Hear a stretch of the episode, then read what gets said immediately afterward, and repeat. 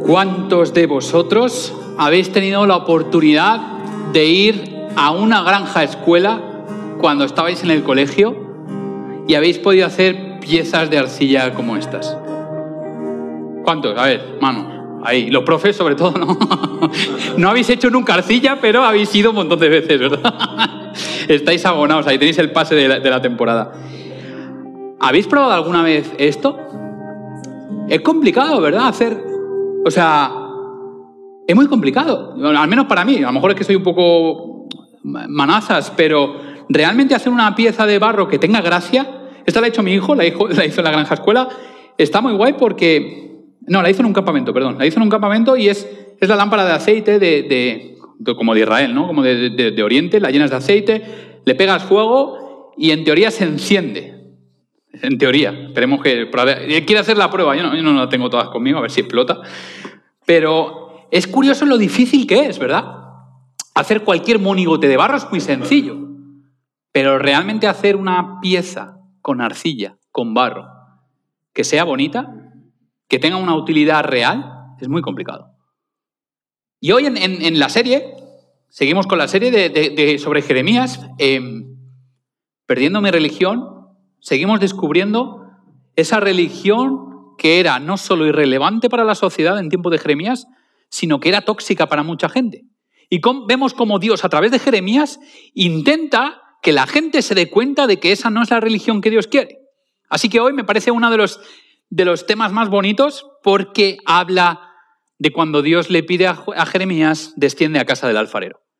Y me encanta esto, porque Dios le pide a Jeremías que vaya a un sitio que aparentemente no es santo, ¿no? Siempre que pensamos en la religión, siempre pensamos en lugares, en templos, lugares santos, lugares sagrados, donde, donde la gente religiosa se, se reúne, se congrega y hacen cosas religiosas. Pero lo primero que le hace Dios es ser creativo, ¿no? Y decirle que vaya a un sitio totalmente cotidiano. Y lo vamos a ver. Jeremías capítulo 18, si tenéis vuestras Biblias, yo lo voy a proyectar, pero si tenéis vuestras Biblias y, y, eh, o el móvil, lo podéis ver, Jeremías 18, 1 al 3. Dice, palabra que el Señor dirigió a Jeremías, anda, baja al taller del alfarero y allí te comunicaré mi palabra.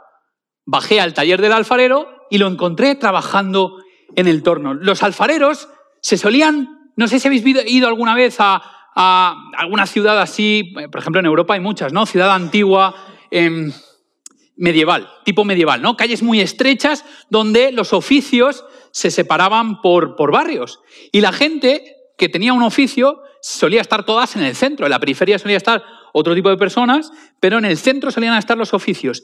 Yo me imagino a Jeremías yendo al centro de la ciudad a encontrar al alfarero. No al centro religioso de la sociedad, sino al centro donde la sociedad estaba. Y me encanta porque Dios, cuando quiere transmitir un mensaje religioso, ¿no? Bueno, no sé si religioso, pero en nuestra mentalidad, ¿no? Cuando Dios quiere transmitir algo para, las, para, para la gente que cree en Él, en la época de Jeremías, utiliza no a los sacerdotes, no el funcionamiento del templo, utiliza cosas cotidianas de la vida. Y esto nos da a nosotros una lección. Cuando nuestra religión nos parece irrelevante, ¿por qué no encontrar el propósito, el sentido y la relevancia de nuestra religión en las cosas cotidianas? Porque esto es lo que está haciendo Jeremías. Jeremías se va a un sitio cotidiano porque Dios le pide que vaya a un sitio cotidiano. Dios le dice que vaya al, al, Mercadona, Dios le dice que vaya a Zara, Dios le dice que vaya al restaurante, no sé, el que os guste más, el tierra, el sushi, ahora está muy de moda el sushi, ¿verdad? Que os veo en vuestro Instagram, que vais por temporada, lo sabéis, ¿no? Es como una serie de Netflix, vais por temporada. Está la temporada de tierra, comida mexicana, está la temporada de sushi, está, y, y todos vais aquí en Madrid por, por temporadas. Dios está pidiéndole a Jeremías que vaya a un lugar común, a un trabajo común, a una persona común, porque quiere comunicarle un mensaje trascendental. Yo creo que si queremos construir una religión escuchando la voz de Dios, ¿recordáis? El camino del profetismo versus el camino del sacerdocio. Si queremos eh, escuchar la voz de Dios a través de lo que Él nos cuenta, ¿por qué no intentar escuchar la voz de Dios, el mensaje que Él nos quiere transmitir, yendo donde está la gente? Porque Dios habla también en las cosas cotidianas. Yo me imagino a Dios diciendo, ¿cómo hago para que este pueblo me escuche? Porque el pueblo no escuchaba, el pueblo iba a la suya, ya lo hemos estado viendo todos estos sábados, el pueblo iba a la suya y yo me imagino a Dios diciendo, ¿cómo hago para que el pueblo me escuche? ¿Cómo hago para encontrarlos donde ellos están? Porque yo estoy muy lejos de ellos. Y este es el Dios de la Biblia, chicos y chicas. Dios acercándose a donde está la gente para que le escuchen. ¿Cómo hago para que vean que lo que estoy haciendo es por el bien de ellos? ¿Cómo hago para que vean que los resultados de las decisiones que ellos están tomando hoy van a tener unas consecuencias negativas en 10, 15, 20, 30 años? ¿Cómo, me imagino a Dios diciendo, ¿cómo hago que, que ellos vean lo que yo estoy intentando ahora mismo? ¿Cómo hago para que abandonen su ego, su cabezonería, su testarudez? Y Dios, de todas las opciones posibles, elige algo cotidiano. Es creativo como para decir, voy a ir donde ellos están y voy a hablarles en su idioma y voy a mostrarles en, sus, en su entorno, en su mundo, lo que yo hago por ellos. Y déjame que te diga algo, ¿no es esto a lo que estamos llamados? Los cristianos, ¿estamos llamados a encerrarnos en nuestra iglesia? ¿Estamos encerrados a, a atender solo a servicios religiosos o estamos llamados a que esa preocupación que Dios tiene de cómo hago para que la, la, sociedad, la gente, entienda que yo les amo, que entienda lo que yo estoy haciendo por ellos, que entienda a pesar de todo lo que está pasando, terremotos, guerras, complicaciones, desastres, eh, crispación, polarización de la sociedad, a pesar de todo lo malo que está pasando, ¿cómo hago para que la sociedad entienda, el mundo entienda que yo les amo? Los cristianos tenemos que ir al restaurante, a la gasolinera, al supermercado, a la biblioteca, a, la cafetería, donde tú quieras, pero tenemos que ir. Porque Dios quiere enseñarnos no solo a nosotros un mensaje en la vida cotidiana, sino que quiere transmitir su mensaje en el mundo real, en el mundo que vivimos hoy. Pero seguimos leyendo, porque esta es no solo es una de mis partes preferidas de Jeremías, es una de mis partes preferidas incluso de la Biblia, esta historia. Dice, a veces trabajando en el barro, ahí Jeremías bajó, ¿no? Y descender en la Biblia tiene una concepción muy significativa porque no es solo descender de manera literal, sino que es descender también de manera espiritual o mm, como rebajarse, ¿no? Como acercarse a algo rebajándose. Y es lo que le dice. Ve a donde tú o la gente considera que no está Dios, porque ahí me voy a mostrar. Y ahí Jeremías está viendo el alfarero. Dice, a veces trabajando el barro le salía mal una vasija. Entonces hacía otra vasija como mejor le parecía. Y ahí me vino palabra del Señor. Y yo, ¿no podré tratar los israelitas como ese alfarero? Como está el barro en manos del alfarero, así están ustedes en mis manos, israelitas. Lo que Dios quiere mostrar a través de esta historia del alfarero, de este envío, este llamado de Jeremías a que se vaya a un trabajo común, a una profesión común para el pueblo, es que quiere que veamos a Dios como un Dios que está creando barro. Como un Dios que está creando barro, como un Dios que está formando una figura, que tiene un propósito, que tiene un plan, que tiene un diseño pensado. Y la palabra que utiliza en hebreo, ya sabéis que me gusta, es un poco friki de las palabras tanto en hebreo como en griego, ya lo habéis visto esta mañana, y vais a aguantar esto durante mucho tiempo. Eh, la palabra que utiliza en hebreo es yeser. Y yeser es una palabra, es imposible traducir palabra por palabra del hebreo al español, porque o al portugués o, a, cualquier idioma, porque realmente una palabra oriental tiene muchas connotaciones que a veces es incluso difícil encerrarlas en el español. Yeser, esta palabra la utiliza desde el principio. Significa formar, ¿vale? Esa es la primera, que era obvio, ¿no? Formar. Pero fijaos, porque en Jeremías 1.5 es la misma palabra que utiliza para hablar de Jeremías. ¿Os acordáis que el primer día vimos, antes de formarte en el vientre te escogí? Antes de salir del seno materno te consagré y te nombré profeta de las naciones. Y me parece de una riqueza brutal. Yo sé que a lo mejor muchos sois de ciencias y la poesía no, os, gusta mucho. Yo en, poesía no soy experto, pero me parece súper brutal que Jeremías o, o Dios, inspirando a Jeremías, elija la misma palabra para hablar del alfarero formando una pieza de barro en sus manos y la misma palabra para hablar de cómo Dios forma a las personas. Y imaginas el ejercicio brutal que Dios está haciendo. Vete a lo que tú conoces, a lo que tú sabes, a lo que tú ves, porque es una profesión. Eso es lo mismo que yo quiero hacer con vuestras vidas. Y ahí tu concepción de Dios tiene que cambiar. O, o si no tiene que cambiar, tiene que cobrar un sentido aún más bueno. Dios te coge entre sus manos y te da forma con el mismo cariño que un alfarero que le preocupa sacar una buena vasija, una buena pieza de barro, de cerámica, con el mismo cariño, con la misma atención, con el mismo cuidado, tú estás en sus manos. A veces la vida puede ser complicada, a veces las cosas pueden salir como no te gustan, pero Dios quiere que entiendas, no solo para el pueblo de Israel, sino para nosotros hoy en día, quiere que entendamos que somos piezas de barro en sus manos. Y no en vano en Génesis utiliza la misma palabra. Cuando dice que Adán y Eva fueron formados del barro, fueron formados con sus manos, utiliza la misma palabra. Es decir, que Dios, para Dios, el formar está muy asociado a lo que hace un alfarero. Y no sé si te has dado cuenta, porque hoy en día, pues digamos que las cosas que más nos preocupan no son las piezas de cerámica, ¿verdad? Es como que a lo mejor nos damos cuenta de que igual en casa no tenemos ni siquiera piezas de cerámica, pero en aquel tiempo era súper importante. Y hay un detalle con respecto a las piezas de cerámica.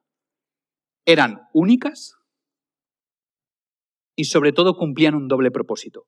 Tenían que ser bellas, pero tenían que ser útiles. Tenían que ser funcionales pero tenían que ser hermosas. Y de hecho, tú lo piensas, ¿no? Nadie, nadie coge una pieza de cerámica, está... Nathan la ha hecho con mucho cariño y tal, y, la verdad es que está guay, pero no, no la ves, o sea, no estaría en el, en el Museo de Berlín o no estaría en el, en el Museo Británico, ¿verdad? Pero cuando tú ves esas piezas, te das cuenta de que esas piezas no fueron creadas para colgarlas en un estante de adorno. Hoy utilizamos mucho esas cosas, ¿no? Utilizamos figuras incluso de cerámica a lo mejor para adornar, pero en aquel tiempo no. Las piezas tenían una belleza exquisita, pero cumplían una función, cumplían un propósito. Déjame que te lo diga de otra manera, que a lo mejor lo entendemos mejor. Nadie compraba una pieza cara en el alfarero, nadie compraba una lámpara para esconderla debajo de la mesa. Nadie compraba una pieza de cerámica cara para dejarla en un estante de adorno. No, no era esa cultura, fíjate, fíjate lo que Jesús dice, Mateo 5. Vosotros sois la luz del mundo. Una ciudad en lo alto de una colina no puede esconderse, ni se enciende una lámpara para cubrirla con un cajón. Por el contrario, se pone la repisa para que alumbre a todos los que están en la casa.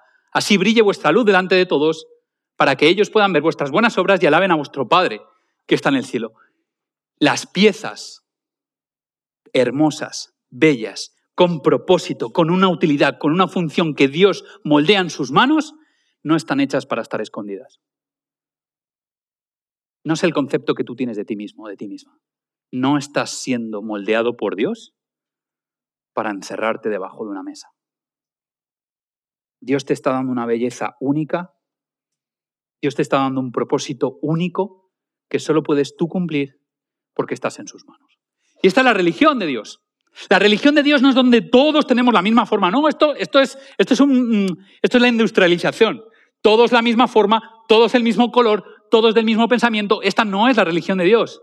Y lo tenemos en la Biblia. No es la religión de Dios. La religión de Dios es creativa. La religión de Dios no es donde todo el mundo piensa igual. La religión de Dios es donde cada uno tiene su belleza única y su función en, eh, en cuanto al propósito que Dios tiene para cada uno de nosotros específico. Así que la religión de Dios no es una religión donde se forman mm, posiciones, donde se forma poder, donde se forma política, y si esas son las razones por las que te desencantas de la religión, tienes toda la razón, porque la religión de Dios es la religión que Dios quiere en la Biblia, no la que las personas convierten en la misma Biblia. La religión que Dios quiere en la Biblia es una religión donde es Él el que forma a las personas. Y generalmente, bueno, últimamente tenemos como una vuelta a lo, estético, ¿no? Se le llama estético o lo bello estéticamente, pero normalmente no hace falta para muchas cosas que mezclemos lo útil con lo bello, ¿verdad? ¿Cuántas veces os habéis quedado enamorados en el Bauhaus de una herramienta? Muy friki tienes que ser para ir a Bauhaus o a cualquier tienda de, herramientas de bricolaje y quedarte mirando, ¡buah! Esta llave inglesa, qué preciosidad. Muy enfermo tienes que estar para, para hacer eso. Porque no hace falta que las herramientas sean bonitas. Los vehículos industriales. ¿Quién dice, ¡buah! ¡Qué furgoneta frigorífica más, qué diseño más bonito, más espectacular. Es que, es que la veo y me entran ganas de, de, conducir horas esta furgoneta industrial con cámara frigorífica. Nadie dice eso, ¿a que no? Porque hay ciertas cosas que nos interesan que sean útiles. No nos da igual que sea bello o no, es más, no nos interesa. Sin embargo, hay otras cosas que sí. La ropa. La ropa está diseñada para, para sobre todo ahora, que hace un frío, yo estoy temblando ya, pero la ropa está diseñada para taparnos, pero nos interesa, a algunos no nos interesa, pero a, muchos nos interesa que sea bella, ¿verdad? Que sea bonita, que nos saque las curvas bonitas, no, no las feas. Hay cosas que nos interesan que sean bellas, los, los, las casas. No todos nos podemos permitir una casa bonita, pero a mí me encanta Estados Unidos porque ahí todo el mundo tiene una casa bonita pero nos encantan que aparte de la utilidad de albergarnos, darnos cobijo, nos encantan que unan también lo bello. Los coches, hay gente que le da igual también, pero los coches nos gusta, no los vehículos industriales, los coches nos gusta que sean bellos. Así que podemos quizá entender ¿no? este concepto de la mezcla, la integración de lo útil y de lo bello. Y lo que Dios te está intentando transmitir es que cuando tú eres una pieza de barro en sus manos, Él no solo quiere que seas útil, quiere que seas bello. Quiere que brilles. Quiere que desprendas tu color. Porque cuando Él creó el mundo, todo fue una explosión de sabores, colores y alegría. Y con los seres humanos no iba a ser menos porque es el, culmen de, de la creación. Quiere que desprendamos color, alegría y matices únicos y personales. Esa es la religión que tenemos que buscar. Esa es la religión que tenemos que construir en cero. Una religión donde no todos estamos cortados a la misma medida, donde todos estamos procesados por un mismo patrón en una cadena industrial. Dios quiere que nos ayudemos a desarrollar los matices únicos y bellos de cada uno de nosotros. Y fíjate lo que Dios hace. Un trozo de barro vacío, inerte, sin forma, sin propósito, lo llena de forma, de color y de propósito. Toda religión que deforma el propósito y la esencia del ser humano no es una religión de Dios, es una deformación del enemigo de Dios. Toda religión que viene de Dios es la religión que busca que la persona vaya a las manos de Dios a tener su forma, su color, su belleza específicas. Así que la religión de Dios, fíjate, que es espectacular en realidad. Pero continuamos, continuamos porque de repente la vasija se estropea, ¿verdad? Lo podemos poner un poco antes, Robert, y luego volvemos. Pasa, eh, antes, perdón. De repente la vasija se estropea. Fijaos en la, primera frase. A veces trabajando el barro le salía mal una vasija y entonces hacía otra vasija como mejor le parecía. Existe ese mito de que cuando uno entra en el mundo de Dios, en la religión de Dios, en ese mundo misterioso, inexplorado, eh, a veces abstracto, difícil, porque no podemos ver a Dios, está ese falso mito en que cuando tú entras todo te va bien. Todo te va bien, la gente te aplaude, cuando entras en, los comercios, eh, en tu trabajo te ponen la alfombra roja y tu familia toda te quiere mucho. Es un falso mito. Entrar en la religión de Dios no implica que de repente todas las piezas de barro se estropean en las manos de Dios. Fíjate que la religión de Dios, perdón, en la religión que el, que el pueblo había construido, Jeremías tenía otras palabras para definir esto. Dios es, creativo y dice, se le, se le deshacía, ¿no? La palabra en hebreo es como que se le deshacía la pieza en sus manos. No hay una intencionalidad del, alfarero. No hay una decisión del alfarero de decir, uy, esto me ha salido mal, lo rompo. No, es que la pieza se le está desmoronando, desintegrando en sus manos. Pues se dice, le salía mal una valija, una vasija, se le, se le escapaba entre los dedos. Y Jeremías tendría muchas palabras para hablar de eso, pensando en la religión y pensando en lo tóxica que se estaba convirtiendo en la religión, Jeremías seguramente tenía pecado en su boca. Esto es por el pecado, esto es por la rebelión, rebelión, esto es por el egoísmo, esto es por la perversión de la religión. Pero Dios tenía otra palabra, y es cuando decidimos deshacernos de las manos del que nos está, nos está dando forma, es cuando nuestra vida se desmorona. Cuando nos obsesionamos con que la autoridad de nuestras decisiones siga estando en nuestras manos en vez de en las manos de Dios, nuestra vida se sigue escapando de los dedos de Dios. Y muchas veces nos encontramos siendo vasijas desmoronadas, vasijas que se estropean, incluso en las manos de Dios. Y a veces también tu vida se desmorona por cosas que a lo mejor tú tampoco tienes mucho que ver en eso. A veces es una relación rota. Una relación de amor o una persona por la que tú estabas enamoradísimo o enamoradísima y resulta que, que, no ha funcionado, que no eres correspondido. O una relación de años donde ha habido amor, pero el amor se ha roto, se te ha escapado entre las manos el amor y no has conseguido mantenerlo. A veces es la pérdida de una persona. Tu vida parece desmoronarse aunque sientas que las manos de Dios están ahí porque has perdido a una persona querida. Y la vida no es igual desde que esa persona no está. A veces es, es un despido en el trabajo. O es una empresa que tratas de sacar adelante sin mucho éxito. O a veces es la religión la que te falla. Y muchas veces nos cuesta separar la religión de la idea de Dios. Muchas veces nos cuesta separar la institución de la relación única, personal e intransferible con Dios. Cuando no conseguimos separar esto y está unido, cuando la religión me falla, tiendo a abandonar a Dios, tiendo a escaparme de sus manos. Nos deshacemos de sus manos y ¿sabéis cuál fue el desmoronamiento para la religión de Israel? Babilonia y la caída. Y lo dice Jeremías 18, 12. No queremos, seguiremos nuestros planes, cada uno seguirá la maldad de su corazón obstinado. Y es muy fácil juzgar desde la distancia. Es muy fácil que nosotros veamos ahora el pueblo de Israel, lo corrupto que estaba, el pueblo de Israel y su religión, lo mal que estaban, lo que oprimían a los pobres, lo que oprimían a las viudas, lo que oprimían a los huérfanos, lo hipócritas que eran, y ya lo hemos estado viendo. Es muy fácil juzgar. Pero ¿cuántas veces yo a Dios le digo lo mismo? No quiero Dios. Quiero seguir mis planes. Quiero seguir mi vida. Quiero seguir decidiendo por mí. Y Dios con tu vida en sus manos, está intentando sujetarte, pero no puede porque tú no lo deseas. Lo más importante es la pregunta, ¿qué hace el alfarero entonces? ¿Qué hace el alfarero cuando una pieza no le funciona? ¿Qué haces tú cuando algo no funciona? Muchos de nosotros en la cultura del siglo XXI, cuando algo no funciona, lo tiramos a la basura, ¿verdad? Antes yo recuerdo que en la época de mis abuelos al menos se intentaba reparar algo. Se estropeaba una lavadora y la reparaban. Hoy en día si se estropea algo de la lavadora, mejor tírala y cómprate otra porque todo está diseñado para que dure poco y te compres otra cosa nueva. Y esto lo hemos trasladado a las relaciones, lo hemos trasladado al compromiso, que no nos comprometemos. Yo no sé si habéis dado cuenta, pero en el siglo XXI nos cuesta mucho comprometernos a cualquier cosa. Ni siquiera las relaciones ya nos comprometemos.